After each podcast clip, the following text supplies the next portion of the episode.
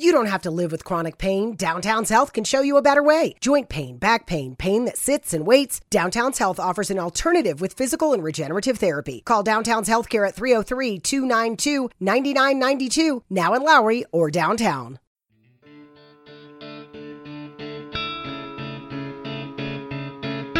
Bienvenido a Sin Límites, un espacio donde siempre hay algo que decir y que contar.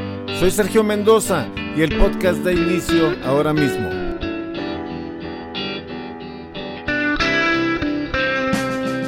Bueno, retomando el punto y retomando el tema aquí en donde estamos en Sin Límites. Qué bueno que estás aquí con nosotros, ¿eh? Qué bueno que me acompañes este día para, para compartir este, este momento de, de reflexión en donde vamos a entrar una vez más en una porción, con un personaje más que nada, con un personaje de la palabra de Dios, un personaje que te quiero traer a la mesa y que quiero, me gustaría compartirte, que lo conozcas y quiero compartir un poco de la actitud de, de este personaje.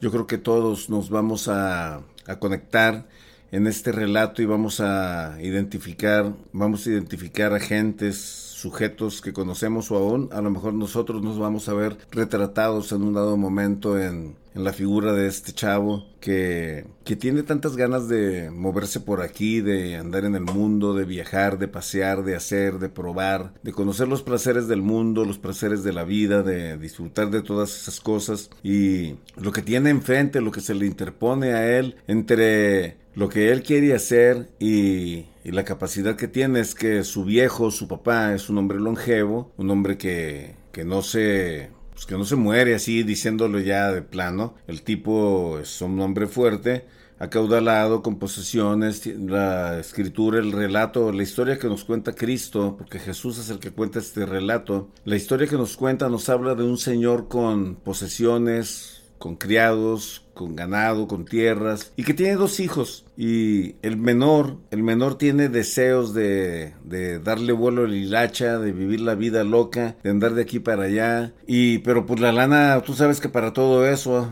hay que tener, hay que tener dinero, ¿no? Porque todo cuesta, el, el alcohol no te lo regalan, las prostitutas no, no te dan sus servicios gratis. Y bueno, el tipo no es, no es un suertudo ni es un papichulo para que le estén dando las cosas gratis. Y aquí surge una disyuntiva y dice, bueno, yo tengo que hacerle de alguna manera. Entonces, de acuerdo a las reglas de aquellos tiempos, él tenía derecho a su herencia en vida. Yo me imagino que por la edad que ya tiene no nos dan una luz de, de la edad del, del, del joven ni de cuánto le dé el papá. El asunto es que el papá le da su parte. Le dice, órale, pues ahí está su lana y y que Dios me lo ayude. Y el chavo cuenta la escritura que se va a tierras lejanas, se va a Las Vegas de aquel tiempo yo creo, y, y pues entre las chicas bonitas de Las Vegas, los casinos, el alcohol y andarle invitando la parranda a los gorriones, a los gorrones que andan ahí alrededor, porque aquí te pasa como los boxeadores, ¿no? Los boxeadores vienen de, de Tepito, de lugares de barrios de trabajo, de barrios de clase luchona, y de repente de un día para otro, pues en la cuenta del banco tienen literalmente millones de dólares, imagínate, si el chavo no está capacitado preparado para algo así y rodeado de gente gandalla, está, se pone algo complicado el, el, el, asunto y es como vemos a grandes atletas caer en, en excesos y en, y en adicciones de una manera tan dramática, ¿no? Y cómo despilfarran riquezas considerables, cómo las despilfarran en, en placeres, ¿no? En las cosas de, de, la, de la carne. Entonces, en las cosas de la carne, acá me pongo bien religioso. En el desmadre, así para que mejor me lo entiendan. En el desmadre, así despilfarran todo, se lo echan al plato y le parten su madre. O sea, esa es la realidad. O sea, lo tiran a la basura. Y entonces de eso se trata esta historia, de, un, chavo que, quiere probar, pero quiere presumir con sombrero ajeno y, no tiene ni en qué caerse muerto el güey, pero dice, bueno, aquí está mi papá, no se muere, pero me puede heredar. Y le tumba la lana al viejo y se va, y se va y hace de las suyas y le da bolo y lacha, se gasta el dinero en amigos, en prostitutas, en vicio. Y historia larga, corta, porque no voy a meter en los detalles de todo lo que hace este güey. lo que me voy a meter en el detalle es que llega un momento en que este chavo despierta a la realidad de que lo han dejado solo, ya no tiene nada, ya no tiene que tomar, ya no tiene que comer, ya no tiene con quién calentarse y está tirado en la banqueta, me imagino allá afuera del Chijolito, del Chicago's Bar, allá de donde yo soy, y este medio golpeado. Yo me acuerdo cuando pasaba por esas cantinillas, a veces había gente tirada allá afuera y con la cara de matizada. Uno de ellos es nuestro querido amigo Nacho, Nacho Zúñiga, Nacho Dientes que ya falleció. Este Nacho cayó en esos excesos y, y andaba todo golpeado y maloliente porque pues vieron el unirse al escuadrón de la muerte como un escape, una salida en la vida, lo cual se me hace una pendejada, pero pues cada quien toma sus decisiones, sus elecciones y paga el boleto de esas cosas. Este chavo cae en una condición así completamente, completamente devastadora, abandonado, dejado a su suerte y en el proceso, en el momento en que le está dando el hambre, que le está calando lo que está pasando, dice, chin, tengo que hacer algo y, y conoce ahí de pasada a un señor que tenía un chiquero donde cuidaban marranos, para el judío, escúchame bien, para el judío acercarse a un marrano significa contaminarse, porque los marranos son inmundos, no es como para los mexicanos que nos encantan las carnitas, no, el judío no come carnitas, el judío no se le acerca un cochino, a un cerdo, ¿ok?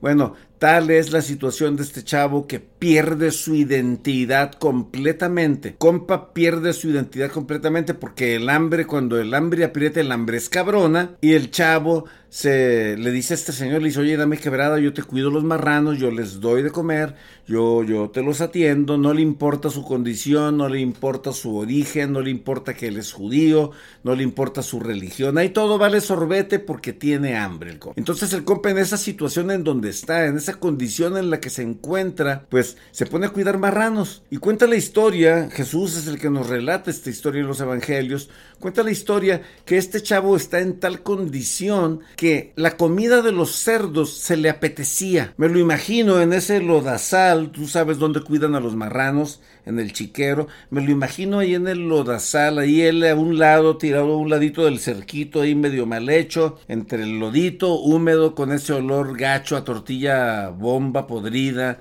a desperdicio, y, me lo imagino él queriendo arrebatar el pedacito de pan que se veía medio buenón para comérselo y al marrano tirándole un mordisco a la mano para que no se lo arrebate. Algo así por el estilo. En esa condición en la que se encuentra ese vato, se crea una zona de comodidad. Hay zonas de comodidad en tu vida. Hay gente que vive en el cochinero, en el marranero y así les gusta vivir porque han llegado a zonas de comodidad en su vida y las zonas de comodidad son zonas de peligro. Nadie, de, nadie debiese de sentirse cómodo en un espacio porque siempre hay algo mejor que hacer. Yo, yo, yo, yo me imagino y me recuerdo a mis amigos jubilados que llegan a la jubilación y andan como gato envenenado porque no hayan qué hacer con los años que les quedan por vivir. Y eso está muy, muy cañón. Pero bueno, regresando aquí a este punto, nadie debe de quedar en zonas de comodidad, ni en la miseria, ni en un status quo de clase media, ni llegar a una cima de decir, oh, ya llegué, ya lo logré, ya lo conquisté, ya de aquí, bueno, y luego de ahí, ¿qué, compa? Hay más cosas que hacer. En el reino de los cielos siempre hay cosas que hacer, en la vida siempre hay alguien a quien tenderle la mano, a quien ayudar, algo que hacer para dejar este mundo mejor siempre tenemos cosas que hacer. Regresando a la, historia de este vato, está en esa condición ahí en el lodo, ahí botado, ahí desesperado, ahí, ahí abatido por la condición, por la situación en la que se encuentra. Y ahí donde está el compa le cae el 20 y dice, ¿qué hago aquí? Dice, ¿qué hago aquí? Cualquier criado de los que están en la casa de mi papá está mejor que yo. Tiene comida en la mesa, tiene chamba y anda limpio, no como yo aquí entre los puercos. Entonces el vato, el vato, o sea, el vato como tú y como yo, cuando te cae el 20 de que la condición en la que te encuentras no debe de ser, no tienes por qué estar ahí, el vato cuando le cae el 20 de esa situación dice en él, dice, yo me voy a levantar y yo voy a caminar. Dicen por ahí que el éxito en la vida de cualquier persona tiene que ver con las acciones que toma, con el tomar acciones. No es solamente leer libros, ir a seminarios y talleres y que te digan y que te mires en el espejo y que hables. No, ya después de todo lo que aprendiste, de todo lo que sabes, de todo lo que tienes, de todas las cosas que has adquirido en la vida, es tiempo de tomar acciones. Y esas acciones tienen que ver con tomar decisiones que te van llevando de acción y de paso a pasito, dice la canción de Luis Fonsi, de pasito a pasito ir llegando hasta la meta o hacia el lugar deseado. Este chavo se levanta y despierta y dice, Nel, dice, yo aquí no me voy a quedar, yo me voy a regresar, porque el mejor lugar en donde yo puedo estar, en donde me va a ir bien, en donde no voy a estar en esta condición en la que me encuentro, es allá con mi papá, con mi hermano que yo me llevo muy bien, porque medio pasó de lanza, pero pues al fin es mi carnal, es mi sangre y no me va a dejar abajo. Y es la verdad, el mejor lugar en donde podemos estar todos nosotros es con nuestra familia con los que nos aman, con los que amamos. Si es cierto, tenemos amigos, hay conocidos, hay gente alrededor, gente que, que nos echa la mano, gente que nos da la palabra de ánimo, gente, pero toda esa gente, la mayoría, no se van a involucrar contigo de la manera que puede involucrarse o está involucrada tu familia. Vale. Entonces este vato se levanta y empieza la jornada de regreso. Me imagino el camino así como el de la película del gladiador, cuando lo llevan en el desierto, que lo llevan en la camilla ya después de que lo agarran los, los los que compran esclavos para la arena, para ser gladiadores. Y este, me imagino así un camino desértico. Me imagino al pródigo caminando de regreso en el desierto, porque la historia se nos la relatan en el escenario del Medio Oriente, en Palestina, en esa zona del mundo. Y, y me imagino al chavo en el sol, en la arena, así como cuando veíamos al, al, príncipe de Estan en el, en, el, en el príncipe de Persia, este, caminando en el desierto y, pensando, yo voy a llegar a la casa. Me imagino que vendría caminando en el desierto este vato y aquí, aquí me voy a unir a los entrenadores de vida cuando dicen, me imagino, así dice el Rafa y el Mario.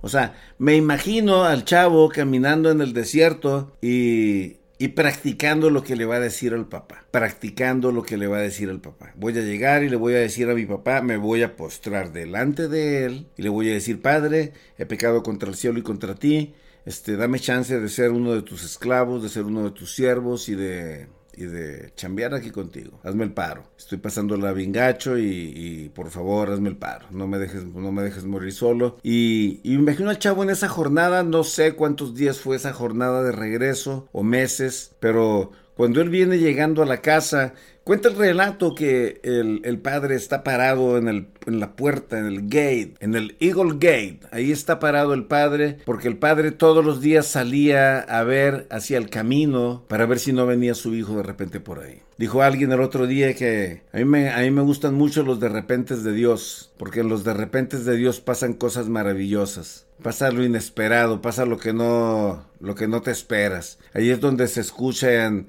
donde se escucha quiten la piedra, donde se escucha el talita kumi, donde se escuchan palabras como esas, como levanta tu cámara y anda, o sea, en los de repente de Dios es cuando vemos a Dios actuar y aquí de un de repente el Padre arranca una carrera y este es el único momento en la Biblia, escúchenme bien. Y para ustedes que están empezando a leer la Biblia, para los que son estudiosos de la Biblia, este es el único momento en la escritura en donde vemos a Dios corriendo. En este relato el Padre representa a Dios y aquí vemos al Padre corriendo hacia el Hijo. Cuando el Padre distingue, porque tu papá y tu mamá, cuando llegas tarde a la casa, ellos saben que ya llegaste, ellos distinguen tus pasos, ellos oyen el sonido de esos tacones o de esos zapatos cuando vas caminando y saben mi hijo ya llegó, mi hija ya llegó, o sea, aunque estén ellos en su alcoba, en su cuarto, allí donde duermen, ellos saben mi hijo ya llegó, él abre así la puerta, él camina de esta manera.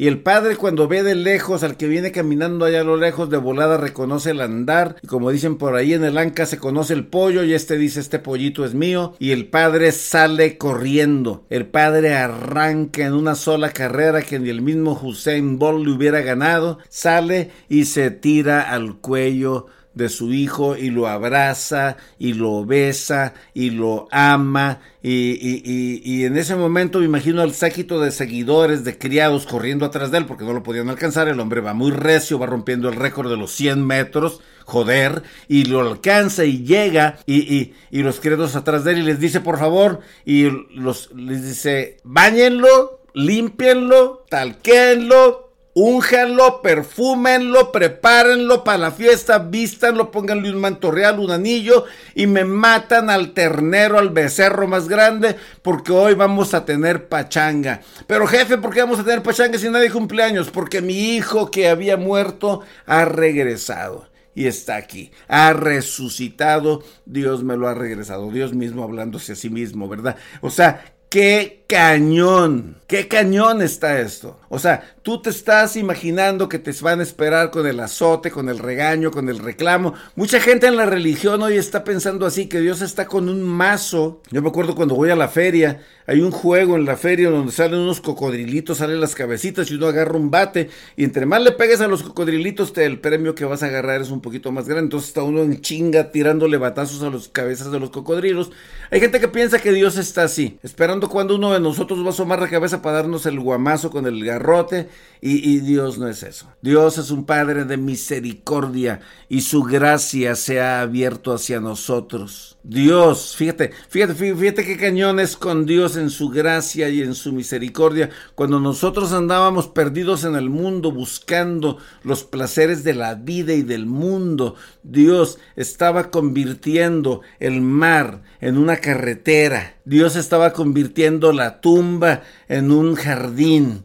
Dios estaba convirtiendo esa necesidad, esa situación de desesperación en un momento de esperanza y de luz. La oscuridad del ciego, Él le trajo la luz del día. Ese es el Dios al que servimos, ese es el Dios que nos presenta la Biblia, ese es el Dios al cual Cristo Jesús encarnado, Dios encarnado, nos quiere llevar de regreso a la casa, en donde el Padre tiene ese manto real. El cantante Danilo Montero lo describe de esta manera, con ropaje real que no merezco. Es como Él me está vistiendo, como Él me está preparando. Hay un lugar en su mesa, siempre va a haber un lugar en su mesa para ti y para mí, mi estimado oyente. No te tardes, no postergues. No te quedes mucho ahí. No hagas de la estancia con los cerdos que representan el mundo que te está queriendo consumir, destruir y arrebatar. No te pierdas en eso cuando el Padre tiene un lugar en la mesa preparado para ti,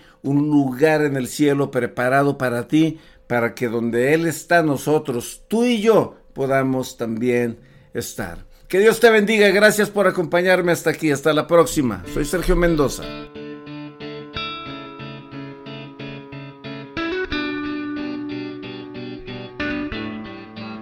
Gracias. Si te gustó este capítulo, te invito a que lo compartas con tus amigos. Dale un me gusta, dale un like y hasta la próxima. Soy Sergio Mendoza.